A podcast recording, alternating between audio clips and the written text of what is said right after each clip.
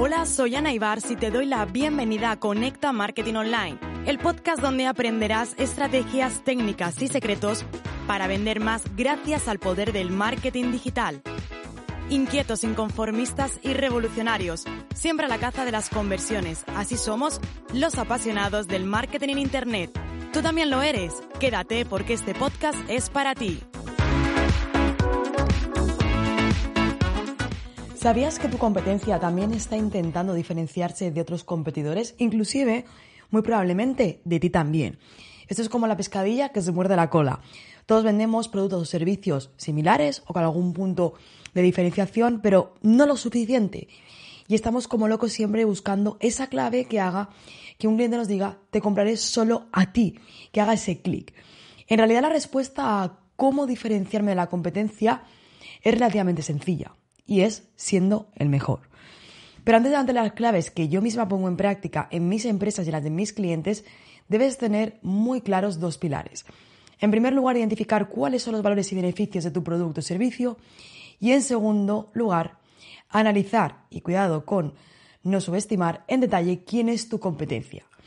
Para identificar el valor de tu producto o servicio tienes que descubrir uno o varios adjetivos en los que puedes ser mejor que ese competidor y que tu clientela valora. Además, también debes saber qué es lo que te define y recordar por qué decidiste crear ese producto o ese servicio ¿Qué hizo lo que desencadenó todo ello? Y finalmente, definir tu objetivo y entender si quizás los objetivos de tu competencia pueden no ser los mismos. Claro está que tú no conoces el plan de marketing o la hoja de ruta de ellos, pero por tus acciones estoy segura que vas a poder identificarlo. Y el siguiente paso entonces, antes de mostrarte las claves de la diferenciación, recuerda que debes hacer un benchmarking de la competencia. Analiza quiénes son tus competidores, qué ofrecen, en qué se diferencian, en qué se parecen, qué los hacen muy o poco o bastante diferente a ti. En este ejercicio a mí me gusta mucho siempre realizar un DAFO de debilidades, amenazas, fortaleza y oportunidades, porque esto puede ser súper útil para conocerlos en profundidad. Así que, ahora ya que hemos anticipado con esos pequeños detalles, te comparto cuáles son las cinco, claves para que puedas ser diferente y convertirte, porque cuando uno es referente único, en un referente y sobre todo vender. En primer lugar, céntrate en ti, no en tus competidores. Esto no significa obviamente que no debas hacer ese benchmarking que hemos dicho antes. Eso está genial para saber quiénes son tu competencia, qué hacen y qué se diferencian en ti.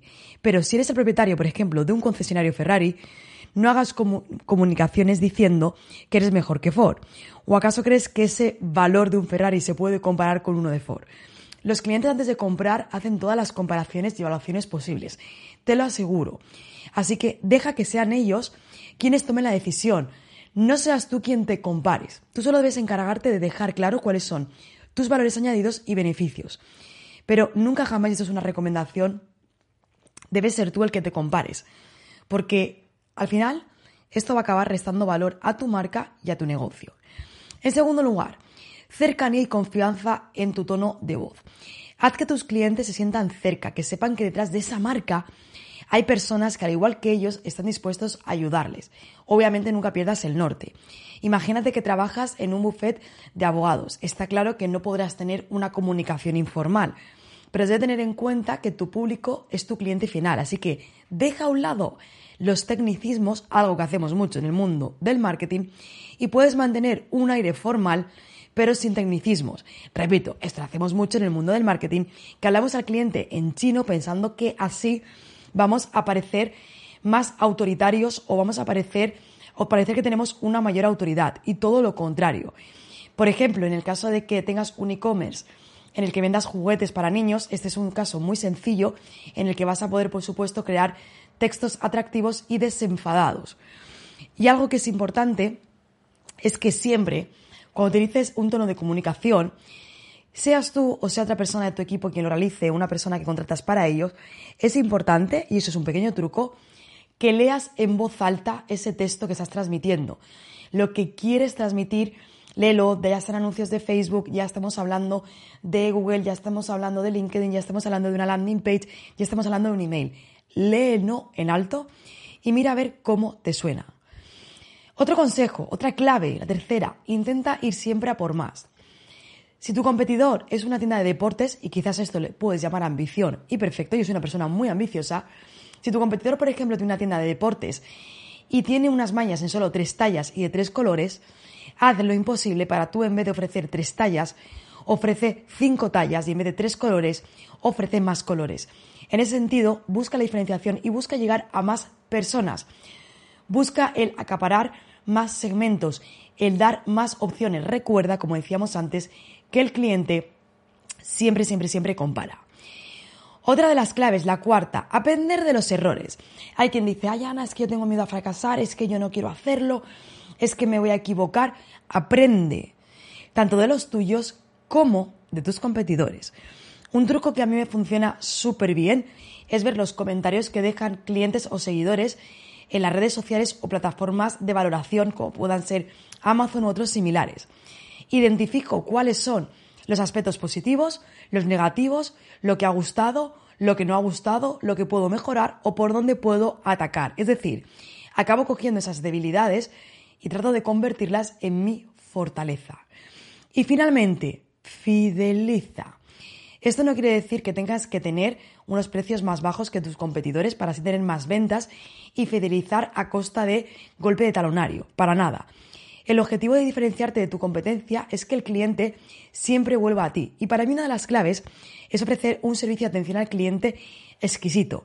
Es ofrecerle, si es durante una formación, durante un producto, durante un servicio, de manera continua, que no tenés esa cercanía, esa forma de saber que estás ahí y de que puedes ayudarle. Un embalaje, por ejemplo, es una tienda online, que eso siempre cuesta mucho, responsable con el medio ambiente. O incluir dentro de esa caja una nota, una carta que parece como que esté escrita a mano. Esos son los detalles que fidelizan, que llegan y que pasa de convertirse en un producto a una experiencia. Y de eso es de lo que se trata, de crear acciones que lleguen al corazoncito de nuestros clientes. Así que si quieres diferenciarte de tu competencia, lo que mejor te va a funcionar es la combinación de las estrategias que te he mencionado. Siempre escogiendo obviamente aquellas que mejor puedan encajar con tu público objetivo y que siempre, eso es importante, sigas siendo fiel a tu esencia. Porque recuerda que en base a los recursos que tengas, vamos a ser capaces de encontrar los atributos que nos permitan ser mejores que el resto. Y esta es la clave fundamental.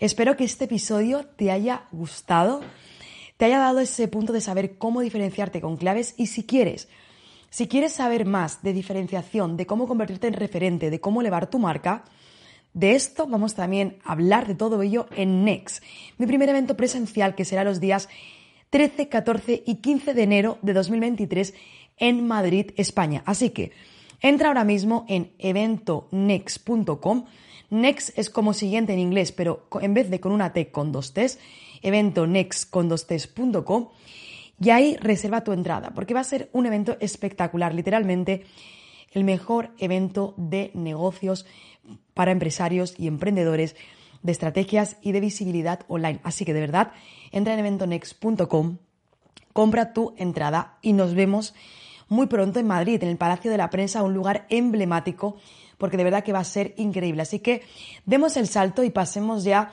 de tanto online, pasemos a esa parte presencial. Así que allí nos vemos en Madrid. Recuerda, eventonext.com.